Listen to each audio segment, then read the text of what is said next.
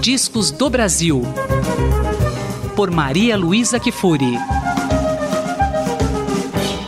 Olá, Maria Luísa, tudo bem? Tudo bem, Gustavo? Tudo. Hoje você vai apresentar o Matheus Kleber. Eu andei ouvindo, né, o, o disco dele e que coisa bonita, hein, Maria Luísa? Muito bonita, né, Gustavo? Existem músicos espalhados por esse Brasil afora de que a gente às vezes não tem nem, nem noção, nem conhecimento, né? Um jovem, né? Jovem, ele é muito jovem, ele tem 31 anos de idade, ele é formado em composição pela Universidade Federal do Rio Grande do Sul. Ele nasceu numa pequena cidade do Rio Grande do Sul chamada Montenegro. Ele é acordeonista de origem, mas ele é pianista também. E, e é compositor, arranjador. Uh, eu tive a oportunidade recentemente em Porto Alegre de vê-lo tocando ao vivo. É realmente um músico, uh, já é um músico amadurecido e que certamente com o passar do tempo vai, vai crescer ainda mais.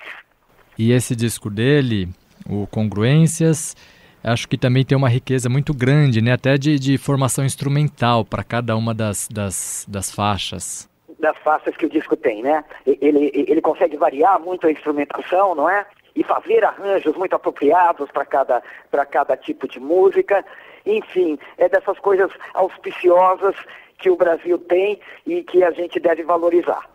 É, e é por isso que hoje eu gostaria que o ouvinte da Rádio USP conhecesse o trabalho do Matheus.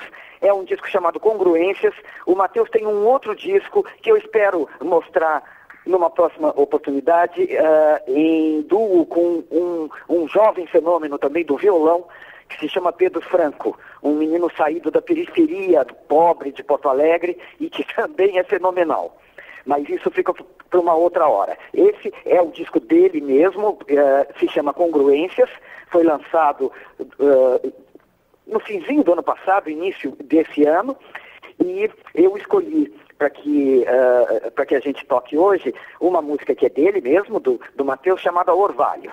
Uh, nessa faixa, o Matheus está no acordeão e no piano, e tem as participações de Yannis Gil Coelho na flauta, Rodrigo Alcate no violoncelo, Ângelo Primon na viola, e é na viola, viola caipira mesmo, não é a viola clássica. Sim. Nos violões, uh, Marcelo Caninha, e no contrabaixo acústico Fábio Alves.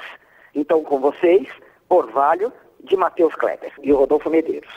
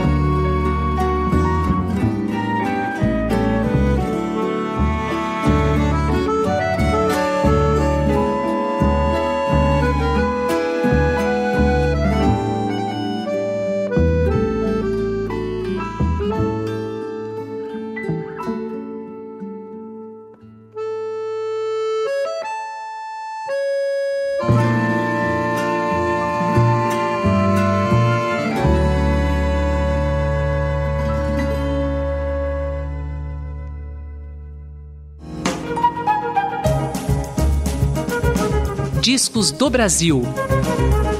Por Maria Luísa Kifuri.